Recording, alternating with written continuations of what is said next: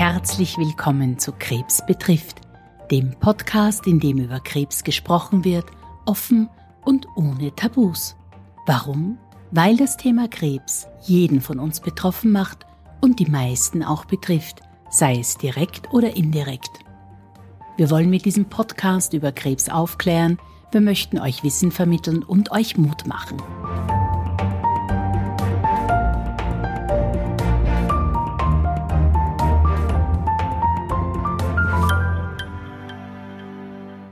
Heute sprechen wir darüber, wie neue Krebsmedikamente entwickelt werden. Wie funktioniert das? Wie lange dauert es?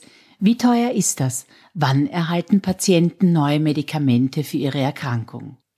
Zur Klärung dieser und weiterer Fragen ist heute Frau Dr. Heike Harzer bei uns zu Gast, eine Biochemikerin, die vor ein paar Jahren das Labor verlassen hat und den Weg in die pharmazeutische Industrie gefunden hat. Hallo Heike. Hallo Claudia. Heike, darf ich dich gleich zu Beginn ersuchen, dass du dich kurz vorstellst und inwieweit dich Krebs betrifft, beruflich und privat? Sehr gerne. Also erstmal danke für die Einladung und dass ich heute hier sein und mit dir über das Thema Entwicklung neuer Medikamente, speziell Krebsmedikamente sprechen darf. Danke für die Einladung ist eigentlich gar nicht ganz richtig. Ich arbeite bei der Firma Merck in der Onkologie, also dem Teilgebiet der Medizin, das sich mit Krebserkrankungen beschäftigt und hatte im Rahmen der Merck-Pfizer-Allianz die Idee für dieses Podcast-Projekt und habe mich da quasi heute als Interviewpartner selber eingeladen. Ja. Was gibt's noch zu mir zu sagen? Also ich lebe seit mittlerweile über zehn Jahren in Österreich. Ich komme ursprünglich aus Deutschland, wie man eventuell an meinem Dialekt erkennen kann. Auch wenn äh, die Deutschen alle glauben, ich bin aus Österreich. Also ich bin mittlerweile irgendwie so ein Mischmensch. Äh, und das ist aber eh auch nicht ganz schlecht, weil ich ihr auch mal das ein oder andere Wort übersetzen kann, was im Österreichischen anders heißt. Zum Beispiel, äh, wenn im Podcast von einem Spital gesprochen wird, dann ist es ein Krankenhaus ja, inwieweit betrifft mich Krebs, also beruflich, das habe ich ja jetzt eben schon erzählt. Privat bin ich leider auch mit dem Thema schon ein paar Mal in Kontakt gekommen. Das erste Mal bewusst eigentlich, da war ich so 1920, äh, da ist meine Tante an Krebs erkrankt und hatte damals einen relativ langen Leidensweg gehabt mit äh, Rezidiven, Metastasierungen, mit ja vielen Operationen und äh, sie ist dann leider nach, ähm, ich glaube, fünf Jahren ungefähr an Krebs verstorben. Also es war, hat mich wahrscheinlich nachhaltig ähm, beeinflusst. Ich habe das Thema Krebs auch während meines Studiums ja vielleicht ein bisschen morbid interessant gefunden und bin jetzt wahnsinnig stolz, dass ich jetzt diesen Beruf habe, den ich habe, dass ich in der Onkologie, in der pharmazeutischen Industrie arbeiten darf und einen Teil dazu beitragen darf, dass äh, die Behandlung von Krebs einfach verbessert wird und dass wir für viele Patientinnen und Patienten unseren Teil dazu beitragen, dass neue Medikamente entwickelt werden, um dieser Krankheit ihren Schrecken zu nehmen. Heike, ich habe eine ganz generelle Frage an dich. Warum werden denn überhaupt neue Medikamente entwickelt? Und zwar nicht nur gegen Krebs, sondern generell. Ja, also da gibt es eigentlich viele Gründe. Ich würde sagen, dass der Hauptgrund ist, dass man Krankheiten heilen will. Beziehungsweise sogar noch einen Schritt davor, dass es doch cool wäre, wenn man ähm, verhindern könnte, dass Krankheiten überhaupt auftreten. Also so ein bisschen, kennst du das bei Star Trek, wo die mit so einen Geräten die Leute abscannen und dann piept's und sie sagen, ah, Fehler in der DNA. Und dass man dann diesen... Natürlich, ich bin ja, ein genau. alter Trekkie. Ah, ja, okay, cool. Und dass man dann ein Medikament geben kann, was das repariert und dann entsteht halt diese Krankheit einfach nie. Ein Beispiel für ein neues Medikament, was entwickelt wurde und was dann eine Krankheit geheilt hat, ist ähm, ein Medikament gegen Hepatitis C. Also Hepatitis C ist eine durch Viren hervorgerufene Erkrankung der Leber. Und da war es viele Jahre so, dass die Patienten permanent eine Therapie bekommen hatten. Also die Krankheit war mehr oder weniger chronifiziert. Die mussten es aber immer nehmen für den Rest ihres Lebens ab eben dem Zeitpunkt der Erkrankung. Dann wurde ein neues Medikament entwickelt. Ich weiß gar nicht, wie lange ist es her? Fünf Jahre? Sieben ungefähr? Ich glaube fünf bis sieben Jahre ungefähr. Ja, ja, ungefähr. Was diese Krankheit wirklich heilen konnte. Das gibt man den Patienten für eine gewisse Zeit, ich glaube vier bis sechs Monate ungefähr. Und danach ist ein Großteil dieser Patienten wirklich geheilt und braucht keine weitere Therapie. Also das ist eben wirklich für mich der Hauptgrund, warum neue Medikamente entwickelt werden. Bei Krebs ist es bei dem Thema Heilung aktuell so, dass wenn ein Krebs früh erkannt wird, also wenn er noch auf ähm, das Organ beschränkt ist, wo er eben entstanden ist, dann kann man durch eine Operation, durch Bestrahlung, gegebenenfalls durch eine anschließende medikamentöse Therapie diesen Krebs noch heilen. Sprich, der Patient verstirbt nicht an seiner Krebserkrankung, sondern irgendwann hoffentlich in hohem Alter ähm, ja einen natürlichen Tod oder an was anderes. Wir müssen ja alle irgendwann mal sterben, leider. Bei fortgeschrittenen Krebserkrankungen allerdings, also speziell wenn die Krebs, äh, Krebserkrankung schon Metastasen äh, gebildet hat, also der Krebs gestreut hat, hat sich auch sehr viel getan. Man kann von einer Chronifizierung bei einigen Krebsarten reden. Es gibt auch neue Medikamente, die entwickelt wurden. Und da gehen wir später vielleicht noch drauf ein, wo es sein kann, möglicherweise ganz vorsichtig, dass man das Wort Heilung eventuell in den Mund nehmen kann. Aber es gibt auch viele Krebserkrankungen, wo es aktuell einfach noch nicht viele Therapieoptionen gibt oder die Therapieoptionen, die es gibt, einfach äh, sehr schlecht wirken oder nicht lange wirken. Also Bauchspeicheldrüsenkrebs ist ein Beispiel. Wenn man das bekommt, einfach die, die Prognose nicht wahnsinnig gut ist. Und da braucht es eben viele neue Medikamente für diese Erkrankungen. Kannst du uns vielleicht ein bisschen noch erklären, weil du es genannt hast, eine Krebserkrankung, dass sie chronifiziert wird. Was stelle ich mir darunter vor? Also man kennt das eigentlich von äh, Diabetes zum Beispiel, also Zuckerkrankheit oder HIV, dass man mit einer ständigen Therapie die Krankheit unter Kontrolle hat. Also man kann ganz normal mit dieser Erkrankung leben. Bei Diabetes spritzt man zum Beispiel Insulin, um eben den Blutzuckerspiegel ähm, in normalen, auf einem normalen Level zu halten, aber es ist einfach eine Dauertherapie, die man den Rest seines Lebens nehmen muss. Überblicksmäßig gesehen, wie sieht denn der grobe Ablauf von einer Medikamentenentwicklung aus? Also zum Beispiel begonnen mit der Frage, wie lange dauert es, bis ein Medikament auf den Markt kommt? Ja, das dauert relativ lange und die Angaben variieren, aber ungefähr kann man sagen acht bis auch mal 20 Jahre, aber im Schnitt so ungefähr zehn Jahre, zehn bis zwölf Jahre dauert es, bis ein neues Medikament auf den Markt kommt. Und wenn ich einen Blick werfe auf die Entwicklung von einem Medikament, ungefähr wie viele Wirkstoffe werden da so circa gescreent und wie geht es dann eigentlich weiter in der Medikamentenentwicklung? Also screened werden tausende Wirkstoffe. Also man sagt ungefähr von 10.000 getesteten Wirkstoffen erlangt dann ein Wirkstoff die sogenannte Marktreife. Äh, Marktreife bedeutet, dass das Medikament vom Arzt verschrieben werden kann und eben quasi an den Patienten kommen kann. Und äh, wenn wir von Marktreife sprechen, dann heißt es ja auch, dass sich dieser neue Wirkstoff, dieses neue Medikament im Laufe seines Entwicklungszykluses ja auch bewährt hat, entweder anhand seiner besseren Nebenwirkungen oder anhand seiner besseren Wirkung. Was läuft denn da ab, wenn ich sage, von dem Moment, wo es nur ein Wirkstoff ist, der recht vielversprechend ausschaut, bis dann zum fertigen Medikament? Was habe ich denn da für Schritte dazwischen? Ja, also im Normalfall ist es die bessere Wirkung und nicht die bessere Nebenwirkung. Also äh, entweder ein besseres Nebenwirkungsprofil zum Beispiel oder eben eine bessere Wirkung. Ähm, und wie du richtig sagtest, also dieses Medikament muss sich in sogenannten klinischen Prüfungen beweisen. Und zwar ähm, sind diese klinischen Prüfungen in Phasen unterteilt. Da gibt es vier Phasen. Phase 1 bis 3 passieren vor Zulassung eines Medikamentes und die Phase 4 Studien werden nach Zulassung eines Medikamentes durchgeführt. Da ist es so, also wenn dieses Medikament aus dem Labor kommt und das erste Mal in einen Menschen geht, dann ist das in der Phase 1. Ähm, in der Onkologie, also in der Krebstherapie, sind das meistens schon Patienten, die eine Krebserkrankung haben. In anderen Krankheiten sind das oftmals auch gesunde Menschen, die dieses Medikament bekommen.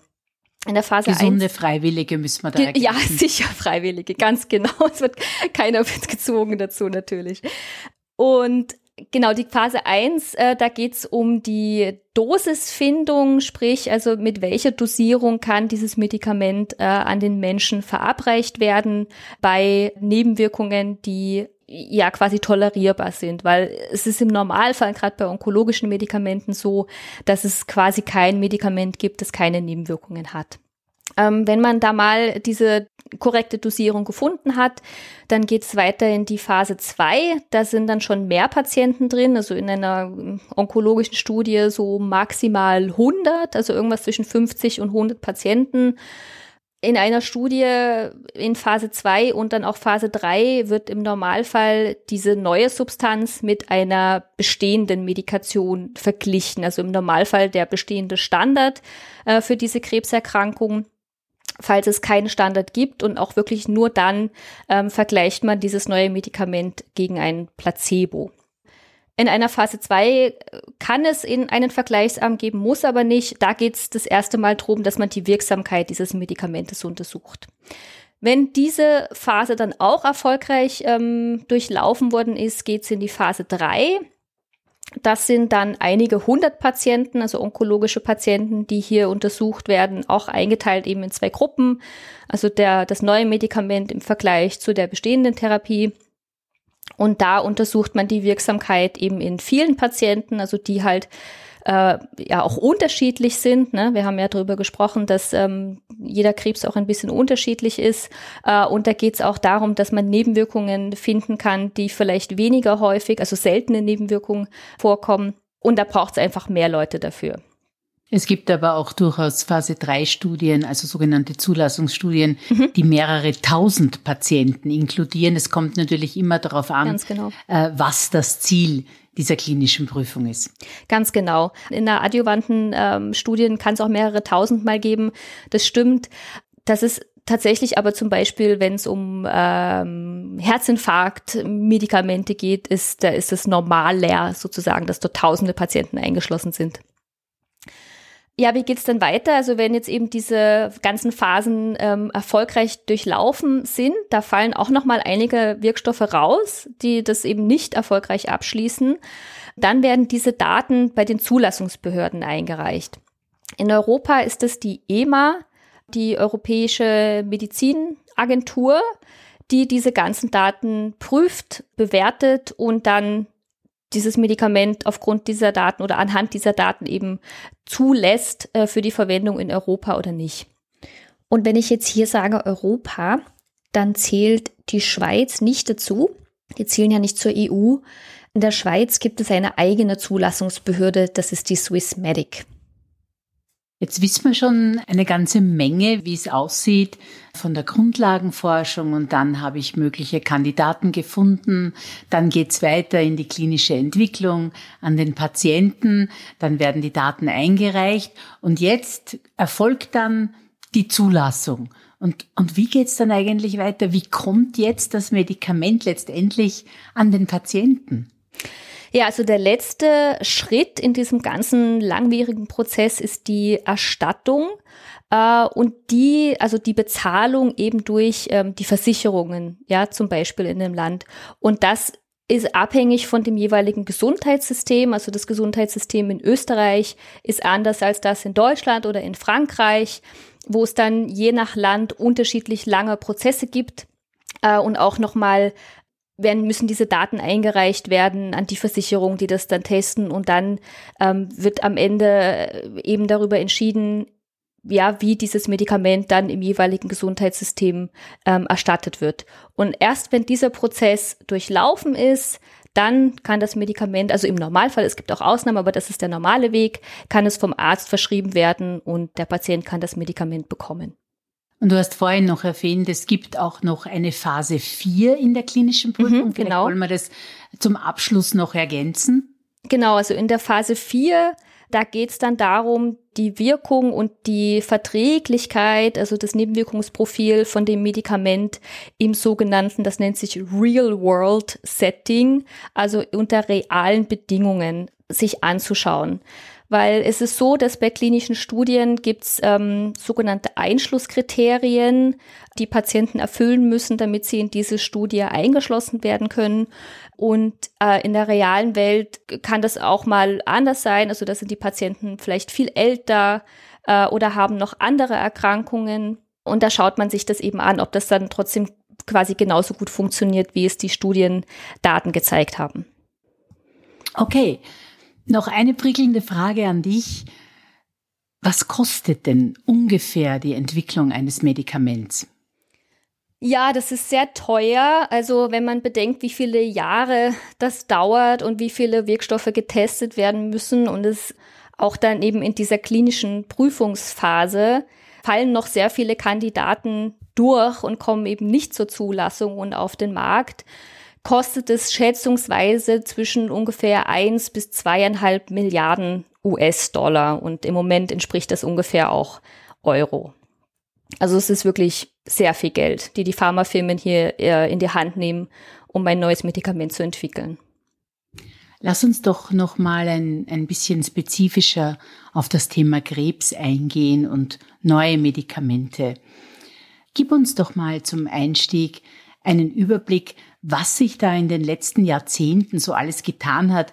Also quasi eine kleine Reise durch die Zeit der Krebstherapie. Und vielleicht beginnen wir da mal so vor 20 bis 30 Jahren.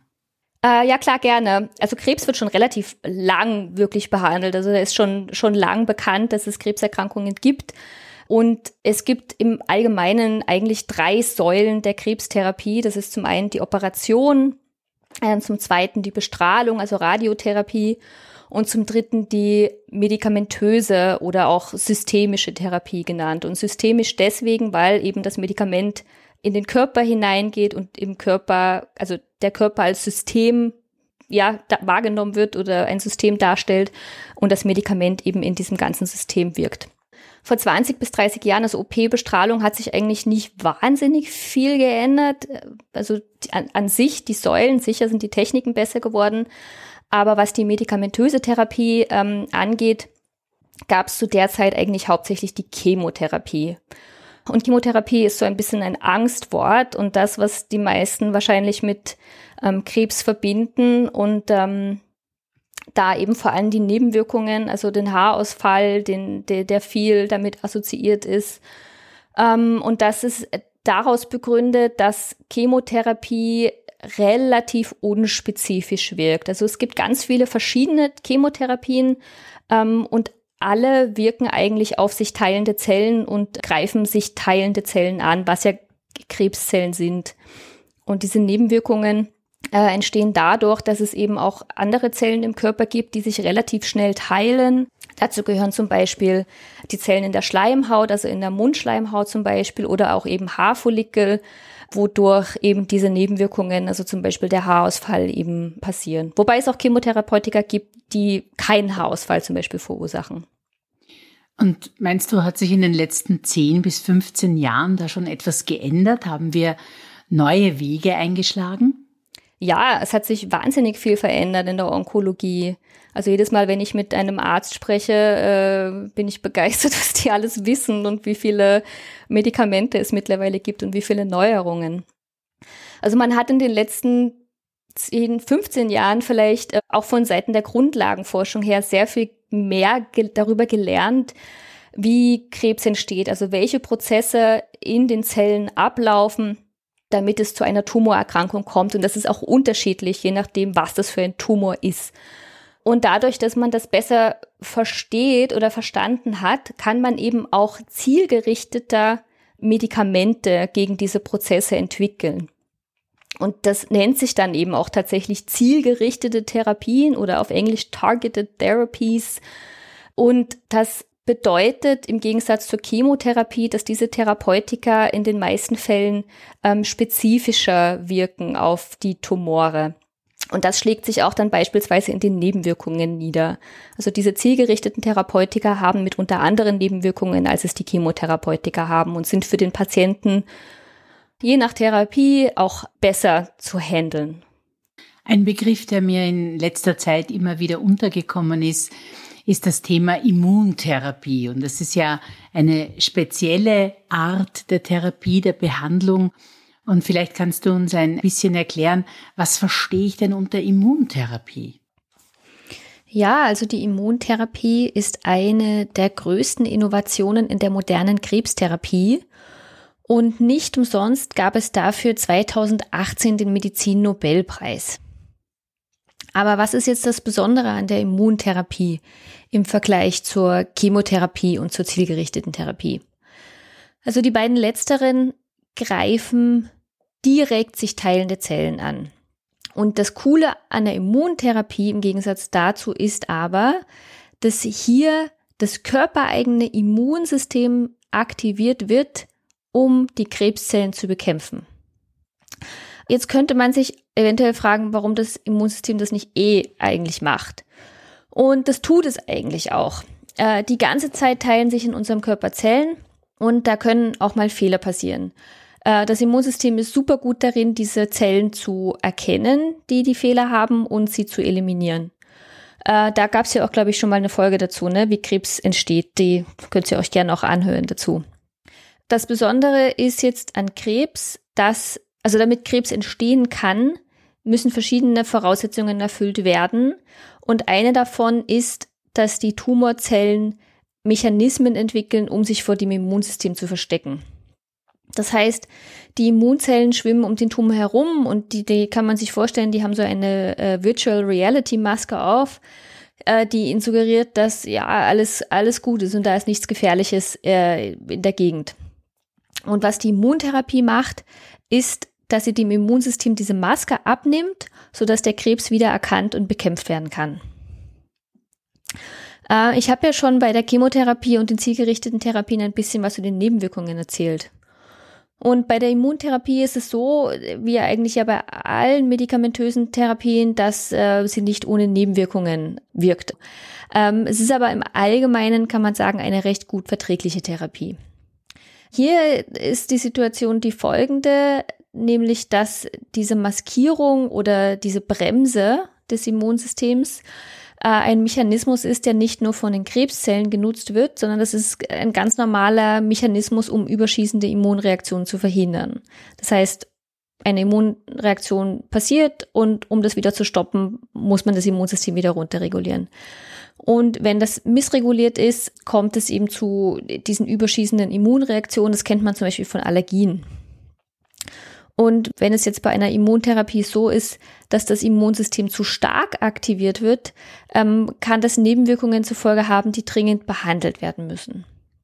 Aber keine Angst, sollten Sie eine Immuntherapie bekommen, wird Ihr Arzt Sie über alle Risiken aufklären und ihnen genau sagen, auf was sie achten müssen. Aber heißt das jetzt, dass niemand mehr eine Chemotherapie bekommt? Leider nein. Also die Chemotherapie ist nach wie vor für die meisten Krebse fester Bestandteil in, in der Therapiesequenz. Also Darmkrebs beispielsweise ähm, wird Chemotherapie eh noch immer eingesetzt in Kombination mit einer zielgerichteten Therapie. Ähm, man kann Chemotherapie aber auch alleine einsetzen. Äh, zum Beispiel Neoadjuvant nennt sich das. Also wenn äh, der Krebs zu groß ist, um operiert zu werden, setzt man Chemotherapie ein, um diesen Krebs zu schrumpfen, damit er dann vom Chirurgen entfernt werden kann. Chemotherapie, wie schon erwähnt, in Kombination mit zielgerichteter Therapie, äh, aber auch in Kombination mit Immuntherapie. Bei vielen Krebsen gibt's auch tatsächlich nur Chemotherapie als Option. Also es ist die Wahrscheinlichkeit, wenn man eine Krebserkrankung hat, dass man früher oder später mit einer Chemotherapie in Berührung kommt, ist hoch. Und warum ist es eigentlich oftmals so schwierig, Krebs zu behandeln? Und, und vor allem denke ich da äh, wenn wir dann von einem fortgeschrittenen Stadium sprechen, also einem Stadium, wo sich äh, bereits Metastasen gebildet haben. Vielleicht kannst du auch kurz nochmal erwähnen, was man unter Metastasen versteht. Also Metastasen sind Absiedelungen. Also der Krebs entsteht in einem Organ, Brustkrebs zum Beispiel, und ist äh, eben auf dieses Organ beschränkt. Nun ist es so, dass der Krebs sich aber weiterentwickelt, also er mutiert und irgendwann die Fähigkeit bekommt, diese Organgrenze zu überwinden, ins Blut zu gelangen und dann gehen einzelne Zellen, äh, sind dann im Blutstrom, besiedeln andere Organe und bilden dann da Ableger. Warum ist es gerade so schwer, wenn Patienten in diesem Stadium sind äh, mit der Behandlung? Weil es einfach wahnsinnig schwer ist, da wirklich alle Zellen zu erwischen. Also es ist immer noch so, dass eine Operation, also ein, ein wirkliches chirurgisches Entfernen vom Tumor eigentlich die beste Chance auf Heilung darstellt.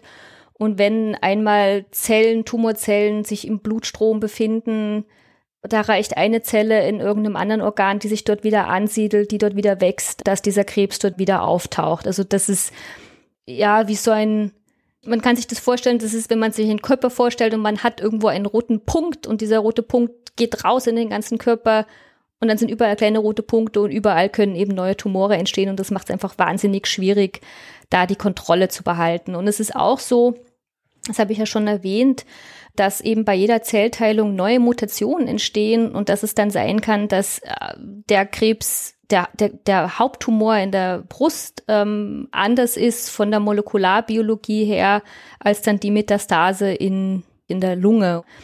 Und das macht es dann eben wieder schwer, äh, auch für die Medikamente wenn da eine unterschiedliche Biologie oder eine leicht unterschiedliche Biologie dann schon vorhanden ist, dass dann wirklich alle Zellen gleichzeitig auch getroffen werden durch diese Therapie. Glaubst du, wird es jemals ein Allheilmittel gegen Krebs geben? Oder andersherum gefragt, wieso gibt es eigentlich kein Allheilmittel gegen Krebs? Also ob es jemals keins geben würde, puh, also da mag ich nicht aus dem Fenster lehnen, weil das wäre schon cool. Also vielleicht findet man irgendwann mal einen Mechanismus, der irgendwie für alle Krebse, egal was es ist, äh, funktioniert. Es ist so wahnsinnig schwer, weil jeder Krebs so individuell ist und weil äh, die Entwicklung jeder Krebserkrankung einfach individuell unterschiedlich ist. Also es, es gab ja schon eine Folge zum Thema Krebs betrifft Zellen und, und was da passiert mit den ganzen Mutationen und so weiter.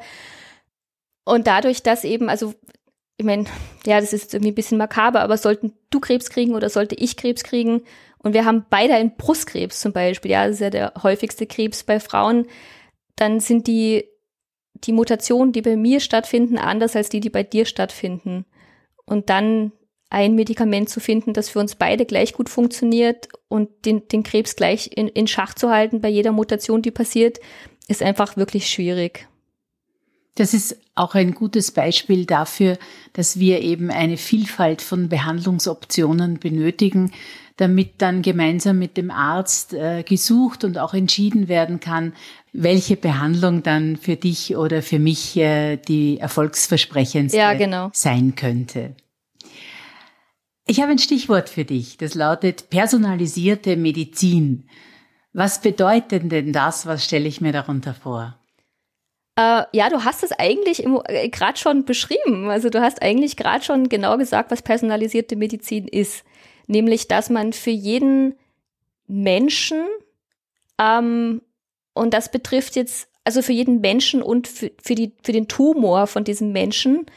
Und das betrifft aber nicht nur den Tumor, sondern eben auch ähm, soziale Komponenten, ja, ähm, Psychologie, ähm, die passende Therapie beziehungsweise eigentlich Therapiesequenz, also mehrere Therapien äh, findet ähm, und diesen Patienten anbieten kann, auch abhängig vom Therapieziel was man verfolgt. Ich glaube, das, das Positive, das wir hier erwähnen können, ist, dass äh, personalisierte Medizin ja kein Schlagwort der Zukunft mehr ist, sondern äh, personalisierte Medizin, da gibt's ja schon viele Therapeutiker, die heutzutage eingesetzt ja, genau. werden können. Da gibt's ja auch ganz spezielle Herausforderungen äh, in der Forschung und Entwicklung. Kannst du uns da ein bisschen mehr dazu erzählen? Ja, die gibt es. Und zwar, ich würde da gern wieder Darmkrebs als Beispiel herannehmen. Also früher äh, gab es Darmkrebs, also da gab es die Erkrankung und da gab es äh, gewisse Therapien dafür. Dann hat man irgendwann herausgefunden, dass ähm, eine bestimmte Mutation bewirkt, dass eine Therapie besser wirkt als eben bei dem nicht mutierten äh, Darmkrebs. Dann gab es eben zwei quasi verschiedene Darmkrebse, ja. Äh, mittlerweile gibt es dazu noch neue Erkenntnisse und man unterscheidet, glaube mittlerweile fünf oder sechs verschiedene Subtypen oder Untergruppen an, an Darmkrebspatienten, die alle unterschiedlich therapiert werden. Äh, und das gibt's auch in anderen Krebsen so, dass man einfach da viel mehr äh, diese unterschiedlichen oder diese Untertypen äh, differenziert. Ähm, für die Pharmaunternehmen bedeutet das, dass es schwieriger wird, wirksame Therapien zu entwickeln. Es gibt schon wahnsinnig viel und dass es auch so ist, dass der Patienten ähm, Pool, ist jetzt ein bisschen ein komisches Wort, also dass die Anzahl von Patienten, die mit diesem Medikament therapiert werden können, kleiner wird. Also für die Patienten ist das total gut, weil die haben spezifischere Medikamente, die einfach für ihren Unter, für ihre Unterart Krebs viel besser wirken. Für die Gesundheitssysteme stellt es auch ein bisschen eine Herausforderung dar, weil es natürlich immer wieder äh, Diskussionen gibt, was kosten Medikamente, was möchte die Pharma, äh, was möchten die Gesundheitssysteme.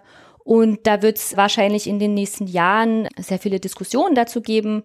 Äh, aber ich bin sehr sicher, dass sich da auf jeden Fall eine Einigung finden wird, weil es geht ja schlussendlich darum, dass die Patienten so, so, gut wie möglich therapiert werden mit einer, mit einem Medikament, was für ihren Krebs einfach am besten funktioniert. Was glaubst du denn, wird denn die Krebsbehandlung der Zukunft aussehen? Was können Patientinnen in den nächsten 10, 20, 30 Jahren erwarten? Frag doch mal deine Kristallkugel, wenn du das kannst. Mm, also ich, also ich meine, wir sind ja jetzt von Chemotherapie zu zielgerichteter Therapie zu Immuntherapie gegangen, was eigentlich aber allen Krebsen gemein ist, ist, dass ähm, die, der Grund für die Entartung von Zellen Schäden in der DNA sind, also im, in unserem Erbmaterial. Und was ich mir vorstellen könnte oder was auch mitunter schon zum Teil passiert, ist, dass diese DNA-Schäden durch eine Gentherapie repariert werden können. Also das ähm, heißt, man gibt dann irgendwas in den Patienten rein, da gehen dann zu den Zellen hin, reparieren diesen Schaden in der DNA und können somit ähm, diese Krankheit äh, heilen oder verhindern. Also das könnte ich mir vorstellen. Aber ich bin sehr gespannt. Also ich glaube, es wird auch sehr viel noch passieren, jetzt gar nicht äh, zum Thema Heilung, sondern eben zum Thema Chronifizierung, dass man eben äh, im Rahmen dieser personalisierten Medizin einfach noch sehr viel äh, weiter forscht, dass man den Krankheitsverlauf der Patienten überwacht, indem man äh, zum Beispiel im Blut kann man überwachen, was mit den Mutationen von, von ihrer Krebserkrankung passiert und kann dann äh, eventuell schon rechtzeitig, bevor der, die Tumorerkrankung weiter voranschreitet, äh, eine Therapie wechseln anhand eben dieses molekularen Profils, so dass man einfach durch eine gute Therapiesequenz diesen, diese Krebse lange, lange, lange unter Kontrolle haben kann. Heike, dann sage ich mal vielen herzlichen Dank für diese vielen und tollen Informationen und da vielleicht noch kurz zusammenfassen, was wir denn aus dieser Folge mitnehmen können und welche wichtigen Punkte wir besprochen haben. Es ist auf der einen Seite, dass die Natur kreativ ist und das bedeutet auch, dass Krebs, die Krebserkrankungen kreativ sind und äh, eine Krebstherapie heute ist wesentlich personalisierter als noch vor zehn Jahren. Und dieser Prozess wird auch weitergehen, weiterentwickelt werden. Und wir sind uns eigentlich sicher, dass wir in Zukunft noch wesentlich mehr zielgerichtetere Krebstherapien sehen werden. Und ähm, auch ein Thema, ein Allheilmittel gegen Krebs zu finden, ist äh, aus diesem Grund aber dennoch nicht wahrscheinlich. Und zurzeit nehmen wir auch alle noch immer sehr vorsichtig das Wort Heilung in den Mund. Aber ich finde, was du auch sehr schön erklärt hast, dass das Thema Prävention, dass man etwas tut, etwas an etwas forscht, dass es vielleicht gar nicht erst zu einer Krebserkrankung kommt, ist sicherlich ein großer Fortschritt. Und noch ein letztes Thema, je besser ein Patient äh, über seine Krebsart über seine Erkrankung Bescheid weiß, umso besser ist auch die Kommunikation zwischen Arzt und Patient und umso besser kann über eine Therapie gemeinsam entschieden werden. Danke. Danke dir, liebe Claudia. Vielen Dank fürs Zuhören. Wir hoffen, die heutige Folge war für euch interessant und regt an, mehr über das Thema Krebs zu sprechen. Vergesst bitte nicht, dass ihr uns per E-Mail kontaktieren könnt.